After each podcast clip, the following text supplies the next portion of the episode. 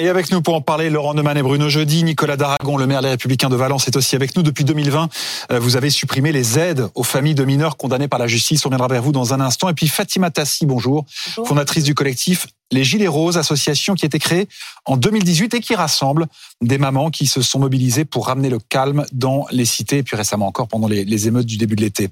Elisabeth Borne donc a présenté hier la réponse du gouvernement aux émeutes après qui ont suivi la mort de, de Noël. Voici ce qu'avait promis Emmanuel Macron le 24 juin dernier. La 24 leçon juillet. 24 juillet, oui. Après, la leçon que j'en tire, c'est un, l'ordre, l'ordre, l'ordre. Notre pays a besoin d'un retour de l'autorité à chaque niveau et d'abord dans la famille. Alors, on va égrener les mesures qu'elle a annoncées avec vous, euh, Laurent Neumann. Elle veut euh, changer la loi pour impliquer les, deux parents, pour que ce soit pas les mamans euh, seules qui payent les pots cassés, même si le père est absent du domicile. Elle veut créer une contribution citoyenne, familiale, éducative à la charge du mineur et, des parents. Elle veut aussi durcir les, les, sanctions contre les mineurs, par exemple en cas de non-respect du couvre-feu. Il y avait une amende jusqu'à présent qui était de 150 euros, ce sera 750.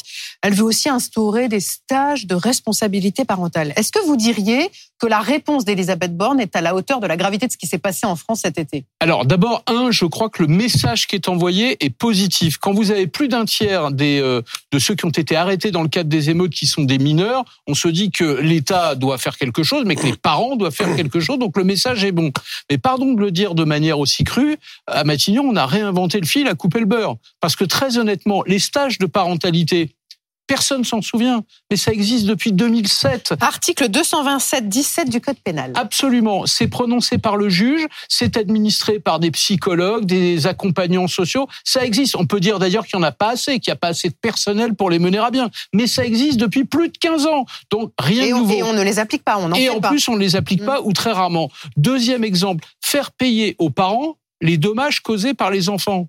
Mais pardon, ça existe. Article 1242 du Code civil. Les parents sont civilement responsables des enfants pour les faits commis par les enfants mineurs. En revanche, ils ne sont pas pénalement responsables pour une, à cause d'une règle extrêmement simple à comprendre. On n'est jamais responsable des infractions commises par quelqu'un d'autre, mmh. même si c'est votre enfant. Alors en revanche, il y a quelque chose qui existe et qui n'est peut-être pas suffisamment appliqué, c'est que lorsque les enfants, les parents mettent en danger leur enfant mineur, Là, vous pouvez attaquer les parents. Là, vous pouvez les attaquer pour défaillance d'éducation. La difficulté, et tous les juges le savent, mm. c'est d'administrer la preuve. Est-ce qu'un gamin qui a commis des, euh, des, des, choses terribles dans des émodes, est-ce que c'est directement la, faute des parents mm. C'est toute la difficulté. Et d'ailleurs, celles et ceux qui ont voulu supprimer les allocations, c'est ce à quoi ils se sont heurtés. Faites la démonstration que les faits commis, les parents en sont directement responsables. C'est compliqué. Fatima Tassi, se tourner vers les parents dans ces cas-là,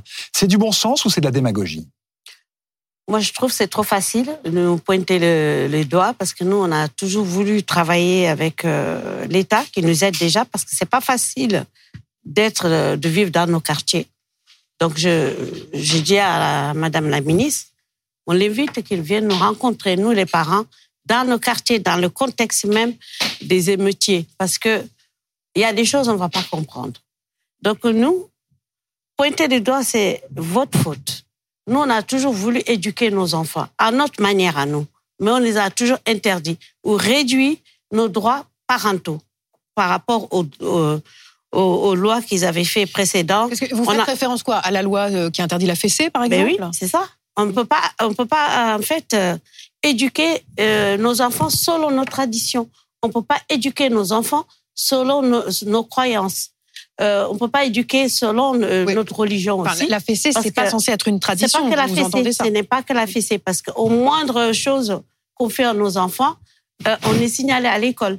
Euh, vous parlez, vous parlez de quoi quand vous dites au moindre chose qu'on fait à nos enfants? Au moindre, euh, par exemple, il y a, euh, on va avoir des, des mots durs hmm. avec avec l'enfant où on va le donner quelques fessées ou des choses comme ça. On va le hmm. euh, mettre, on va le punir quand il va à l'école, il va dire oui, mes parents, ils, m'ont fait ça, ils m'ont, mm. ils m'ont tapé, j'ai ça, donc il y a des signalements. Il y a eu beaucoup de signalements. mais, la, loi est dure, mais c'est la loi. Euh, la fessée est interdite. Oui, c'est pas que la fessée, parce que pour moi, vous réduisez les droits parentaux. Mm. Parce qu'avant, à l'époque, les parents, ils ont 100%, euh, ils, ils élevaient leurs 100%, ils avaient leurs droits 100%. Ils n'avaient pas des interdictions. On n'est pas là pour dire que il faut euh, euh, blesser l'enfant ou quoi que ce soit. Mais par contre, nous laissez nous éduquer nos enfants. Laissez-nous parce Oui. que là, à force de dire que tout est interdit parce que les enfants, ils sont là à dire, euh, de toute façon, tu n'as pas le droit de me faire ça. Tu n'as pas le droit. rende, euh, qu'on vous rende la main sur l'éducation des, En vous des entendant, enfants. on comprend ce que c'est la restauration de l'autorité parentale. Oui. Nicolas Daragon, on on va se tourner vers vous, maire, donc les Républicains de, de Valence. Vous, ça fait trois ans que vous avez supprimé les aides municipales aux familles de délinquants. Alors les aides municipales, euh, c'est logement social, c'est chèque culture, c'est les aides au transport, c'est c'est parfois le soutien aux étudiants, l'aide alimentaire, sans possibilité de recours. Euh, D'ailleurs, ça vous avez valu une lettre de la défenseur des droits. Vous l'avez fait combien de fois en trois ans? Ça a eu un effet dissuasif immédiat. Ça veut dire que chaque fois qu'on reçoit les parents en conseil des droits et des devoirs des en œuvre euh, ce type de, de menaces, euh, suspension des aides facultatives mises en œuvre par la ville de Valence ou expulsion du logement social avec un objectif, hein, c'est mettre à l'écart la famille de l'enfant qui nuit à l'ensemble du quartier, euh, ça s'interrompt, ça cesse immédiatement. Très bizarrement, les parents arrivent à reprendre la main sur l'enfant et acceptent les mesures éducatives que nous mettons en œuvre pour les aider. L'effet est à la fois dissuasif et éducatif. Notre objectif, c'est pas de punir systématiquement. Notre objectif, c'est d'obtenir que la famille s'intéresse à l'éducation de ses propres enfants, qu'elle rentre dans le cadre et que l'enfant suive un parcours normal. Ça a fonctionné systématiquement. Ça veut dire que nous n'avons pas eu à suspendre les aides. En revanche, sur l'occupation euh, en, en forme d'abus Pardonnez-moi, pardonnez-moi. Pour être concret, pour être concret, on va, on va essayer de prendre un exemple concret d'une famille euh, euh, à laquelle vous avez menacé de supprimer des, des aides. Euh, Qu'avait fait l'enfant et qu'est-ce qui vous permet de dire que ça a été dissuasif? Comment vous pouvez mesurer qu'un enfant est rentré dans le rang? Il avait euh, dégradé du, du mobilier urbain, il a été pris euh, sur le fait, il, la famille a été convoquée euh, par le Conseil des droits et des devoirs des familles, les parents sont venus. Avant, comme je l'ai toujours décrit, on avait trois situations. Il y avait les parents qui se foutaient de notre, notre figure, qui parfois ne venaient même pas. On avait des parents qui comprenaient et qui rentraient dans le cadre immédiatement.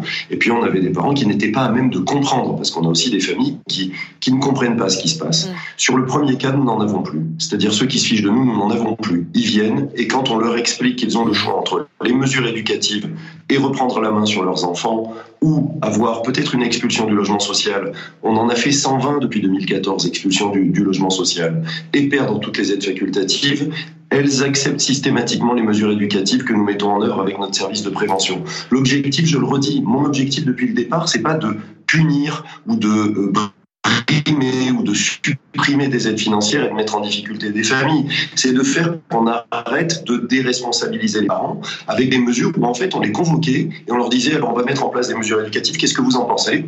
Non, ça nous intéresse pas. Vous avez dit, Nicolas. Daragon, dans, ça dans votre première réponse, vous disiez très bizarrement, les parents reprenaient la main sur leurs enfants. Ça veut dire que quelque part, ce très bizarrement m'interpelle un petit peu. Ça veut dire que la volonté de la Première ministre va dans le bon sens et qu'il suffit de menacer pour que ça marche, pour que tout d'un coup il y ait une prise de conscience dans les familles, c'est ça? Il suffit de mettre en face quelques mesures de rétorsion si les parents ne veulent pas rentrer dans le cadre. Parce que je rappelle que des parents qui n'arrivent pas à reprendre la main sur leurs enfants, ça existe. Des parents qui n'arrivent pas à reprendre la main sur leurs enfants alors qu'on leur propose des mesures éducatives et d'accompagnement, quel que soit le moment de la journée de leurs enfants. Ça veut dire que nos éducateurs de prévention, ils interviennent au moment où l'enfant est à la sortie de l'école, au moment où il va dans son club sportif, dans la maison pour tous. Parfois, il intervient en accompagnement à la parentalité. Ça, ça existe beaucoup moins. Il y a des cas exceptionnels, mais cela ce sont ceux qui sont souvent du ressort de la, de la protection judiciaire euh, de la jeunesse ou de la justice. Donc euh, euh, il faut se souvenir qu'en France, on offre tout un arsenal d'accompagnement. Des petits problèmes de donc, liaison avec Valence. démission semble-t-il. des parents sur lequel il faut appuyer. Merci Nicolas Daragon. Je suis Laurent Neumann, un mot aussi d'une autre des mesures qui, est pré- qui a été annoncée hier par Elisabeth Borne, un encadrement des, des jeunes délinquants par des militaires. Oui, il y a une expérimentation forte, là encore qui existe déjà. Euh, les militaires n'y sont pas favorables. Et puis quand même, euh, il faut dire la vérité. Depuis la suppression du service militaire, c'est une idée qui revient à chaque fois. Les militaires seraient là pour faire une forme de régulation sociale. Tous les problèmes sociaux, c'est les militaires qui vont les régler. Donc vous avez C'est un- C'est un peu la, la vie. Autant je suis pas d'accord avec ce qu'a dit Laurent euh, précédemment, c'est-à-dire que je crois que c'est nécessaire qu'Elisabeth Borne répète ce qui existe déjà et peut-être le fasse mieux appliquer. Autant là, histoire d'encadrement militaire, ils nous font le coup tous les cinq ans. hein. Ça ne verra pas le jour? Ça ne verra pas le jour à grande échelle. Et puis d'ailleurs, ça ne concernerait que quelques mineurs. Mmh. Et il y a déjà une expérimentation qui existe. Allez donc poser la question aux militaires pour, le- pour savoir ce qu'ils en pensent. Ils vous disent, mais c'est pas notre métier. Ouais, on a autre chose notre métier, c'est de faire la guerre ou de préserver la paix. Il y a des écoles militaires. La paix dans les familles. Mais, euh, voilà, mais il faut faire la paix dans les familles et c'est pas aux militaires qu'on peut demander de, de régler les problèmes euh, parentaux en l'occurrence. Merci à tous les quatre d'avoir été avec nous dans ce 7 minutes pour euh, comprendre.